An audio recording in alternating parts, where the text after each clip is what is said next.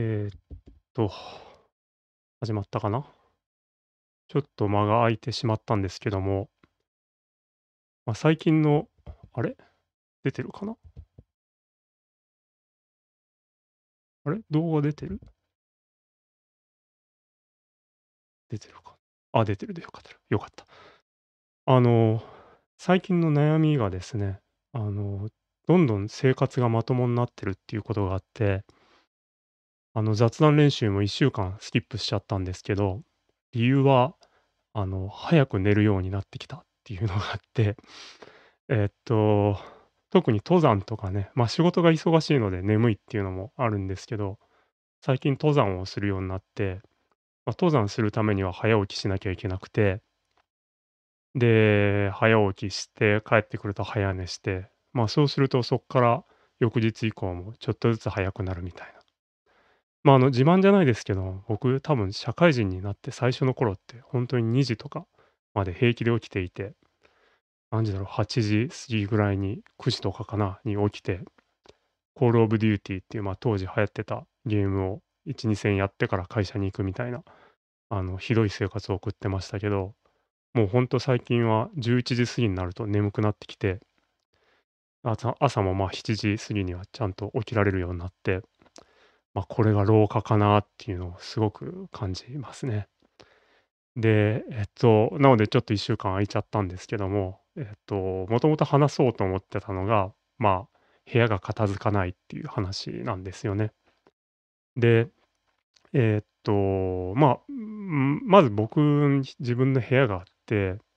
えっと、部屋があるんですけど、何て言えばいいかな。まあ、もし僕の部屋をなんか、わかんないですけど、テレビ番組が取材しに来て映したとしたら、まあ、多分客観的に見るとすごく散らかった、あの、部屋だなって思うと思うんですけど、まあ、でも、僕に言わせれば、多分それは物置で、まあ、物置にしては整頓されてるんじゃないかなって思うんですよね。なので、ちょっと部屋と捉えるか、物置と捉えるかによるんですけど、まあ、物置、部屋には、えっと、何が多いかな。まあ、本があって、本はそんなにたくさんないんですけど、まあ、藤子不二雄全集とかがあるので、それだけですごい量になるとか、あとは、まあ、もちろん服もちょっとあって、あと、まあ、CD とか、まあ、CD もう聞かないんですけど、昔買った CD があって、しかも、まあ、なんか売ればいいんですけど、リッピングとかしたもんで、えっと、ソフトケースっていうんですかね、なんかそのビニールの薄いケースに入れたりとかしていて、これどうやって売るにしろ売るにするにしろ売ればいいのかなみたいな。とか、あとはボードゲームとか。あ、で、ボードゲームといえば、その、えっと、最近さすがに遊ばないボードゲームはもう売った方がいいだろうと思って、メルカリでちょこちょこ売ってるんですけど、何がすごいって、あの、買った時より高く売れるんですよね、大体ね。なので、まあ、ボードゲームって割とすぐ廃盤になっちゃったり、なんか人気のものは第2版とか出て、第1版がちょっとレアになったりとか。で、人気ないものは廃盤になったりして、えっと、メルカリで高く売れるみたいな。なのでなんかボードゲーム売りながら、なんかボードゲームもっと買った方が稼げるんじゃないかみたいな。なんかボードゲームに投資した方が、ああ、株とかに投資するよりもいいんじゃないかみたいなことをすごい思うんですよね。で、まあ、そんなこんなで、なんだろう、服、ボードゲーム、えっと CD、漫画、本、ああ、あとレゴレゴとか、えっとキャンプグッズとか、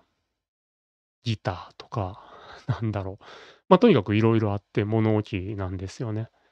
で、片付けなきゃいけないなっていうのはすごい思っていて、片付けてるんですけども、で、特にあれなんだっけ、えっとうーんと、きらめきの魔法ですか。その、ときめかないものは、あの、捨ててもいいみたいな話があったので、ま、僕もそれに従って、結構ときめかないものは捨ててるんですけど、で、あれって、なんだろう、興味のないものはすごい捨てやすいじゃないですか。あの、番組の中でも、えっと、近藤麻理恵さんが言ってたと思うんですけど、あれって最初服を捨てるといいと。で、服ってなんで捨てやすいかっていうとまあ、もう興味のないものは興味がないというか、思い入れのないものは思い入れがないので、服は捨てやすいっていう話があって、まあ、そうだなと思って僕も服は割とガンガン捨ててるんですけど、裏を返せば思い入れのあるものっていうのはもう当たり前ですけど、いつまでも捨てられなくって、なんだろうな、まあ、さっき言った CD とか、なんかもうリッピングもしてるし、データはあるんで、えっと、二度と聞かないだろうし、捨てればいいんですけども、なんかその踏ん切りがつかないとか、今日もまあ、ちょっと片付けてたんですけど、えっと、なんだろうな。例えば、僕が Facebook で働いてた時に、あの、電通さんに毎週のようにお邪魔していた時期があって、で、そうするとその館内証みたいなのをいただけるんですよね。その何何日までみたいな、有効みたいな。で、本当は返さなきゃいけなかったのかもしんないんですけど、なんかそういうのが未だに家にあって、なんか、まあ、もう使わないですし、まあ、それで入れるわけでもないですし、捨ててもいいんですけど、なんかそういうのを持っておいてしまうみたいな。まあ、なんかとにかくそういう感じで、えーっと、いるかいらないかで言うと、部屋の7割方いらないと思うんですけど、えーっと、いらないものがいらないけど、なんていうんですか、 sparkle of joy のあるものが家にあって、いや、これどうしよっかなみたいなことを考えてるんですよね。なので、なんかその、僕あの本を読んでないんで、まあ本を読んだら書いてるのかもしんないですけど、あの Netflix の、えっと、近藤麻理恵さんのやつを見る限りは、まあその、一巡り目はね、その sparkle of joy のないものは捨てたらいいっていうことでいいんですけど、二回りしたらどうしたらいいんだっていうのは、誰か教えてほしいなって思いますよね。でないと、あの、うちの家なんかもう何回も何回も片付けようと思って、で、それで生き残っていったものたちが今部屋にあるわけなんで、まあ自然とものすごく、うん、捨てづらいですよね。うん、すごく捨てづらいなっていうふうに思ってます。で、で、一つ思ったのは、やっぱりその泥酔整理法っていうのがあるなと思っていて、あの、まずお酒を飲んで、酔っ払ったタイミングで捨てると。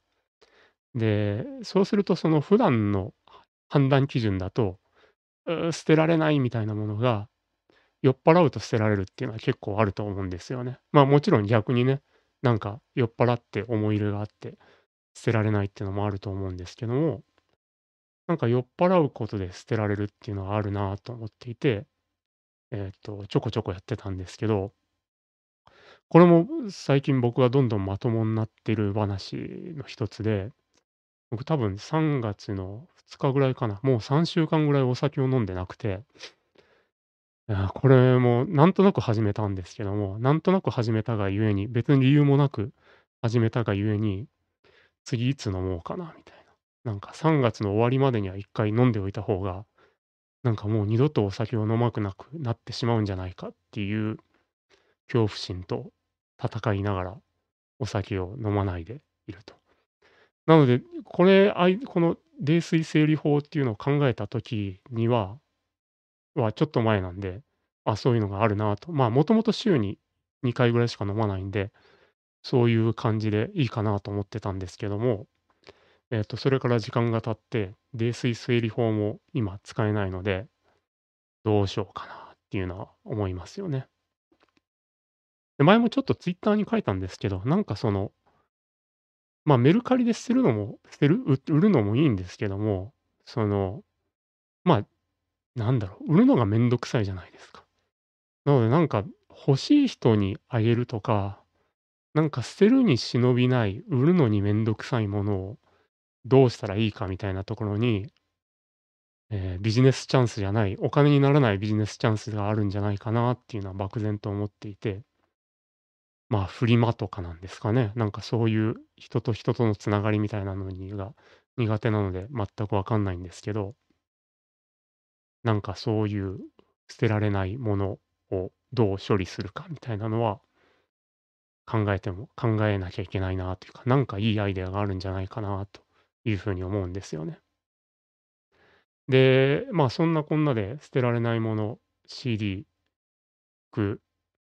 本、うん、なんだ、レゴレゴは、まあ、絶対捨てないと思いますけど、まあ、そういうのがいっぱいあってで、でもでもでもなんですけど、なんかやっぱり心のどっかでは捨てたくないんですよね。で、最近なんだったかな、なんかブルータスかなんかのムックで、その、私たちの収納法みたいな家があって、ほうほうと思って読んだんですけどもなんか、まず家が広いなっていう あの、発見があったんですよね。なので、僕も今の部屋と今の家だから、部屋が散らかって荷物がいっぱいあるように見えるけどこれ多分家があと3倍広ければ、豪邸にちょっとした豪邸に住んでたら、多分その家片付きもするし、なんかおしゃれ、整理整頓された家みたいな風な、えっと、プレゼンテーションもできるんじゃないかなっていう風に思ってなんかよくお金持ちの人はね、持つものが少ないとかって言いますけど、あれって、もしかしたら逆で、その家が広いから、単純にね、藤子不二雄全集を持ってても、ちゃんと収納できる、目につかない収納できる場所があるんじゃないかみたいなことは思ってんですよね。なので、その部屋を片付けるのが早いか、僕がもっと出世してお金持ちになってえっと、いい家で暮らしをするのが早いかっていうのはちょっと考える必要があるなと思っていて、で、その話で言うと、物を捨てて減らすっていうのは、その、半ばイコール出世を諦めることじゃないですか。なんかついていってますかね？僕の理屈すごく自分ではあの筋が通ってると思うんですけど、通ってますかね？あの、繰り返しますけど、その、家物を広い家が散らかってる時に物を減らすっていうのと、いろ家を広げるっていう2つの方向性があってで、家を広げるっていうのは、つまり仕事で頑張ってもっと稼げるようになるってことじゃないですか。で、そうすると物を捨てるって、その仕事で成り上がっていくことを諦めるってことじゃないですか。で、別に僕そんな出世欲とか、なんかもっとゲットリッチを大みたいな気持ちは全くないんですけどまあ、でも、ね、もっとお金持ちになれば解決する問題なんだなっていう風に思うとえっと、よし、この散らかった家を片付けるために仕事頑張ろうみたいな気持ちはあるわけじゃないですか。なのでなんかいつもネットとかでね、よくその、気づいたら家族が物を捨てて以来、その人はなんか、仕事もやる気を失ってしまったみたいな話ってあると思うんですけど、あれの気持ちってすごい分かっていて、わ、僕も分かるなと思ってて、まあ、そういういらないものをね、なんか家に蓄えるのが贅沢なんじゃないかと。思うんですよね。なので最近そのネット化いろんなものがネット化して持たない暮らしがいいみたいな風に言われてますけど、多分もう数年ぐらいでやっぱ持つ暮らし重要じゃね？みたいな。あの、僕が多分、小さい頃っていうか、もう少し昔は、それこそなんだ、立花隆みたいなのがね、立花隆みたいなのがその、家に何て言うんですか、書庫があるみたいな、書庫に住んでるみたいな、専門の書庫を持ってるみたいなのがかっこよかったわけじゃないですか。わけじゃないですかってかっこよかったと思うんですけども、そうやってありとあらゆるものを持っておく。買っておくのがいいみたいな、まあ、カルチャーがあって、そういうトレンドが今はちょっと廃れてきてると思うんですけどなんかそれ絶対戻ってくるんじゃないかなっていう風に思うんですよね。なので、えっと、まあ、結論としては、まあ、僕がもっと稼げるようになれば、あと、持たない暮らしっていうのに、あの、戦っていけるし、部屋も片付くんじゃないかなと。あと東京の地価はもうちょっと下がった方がいいんじゃないかとか、なんかその、あの、地主の人がね、あの、ずっと家を持ってる、土地を持ってるだけでお金持ちになるのはいけないんじゃないかみたいなことを、えっと、ずっと賃貸暮らしで、これまでの人生を過ごしてきた僕は思うわけで、まあ、今後僕があの社会的な革命を起こすことがあったとしたら、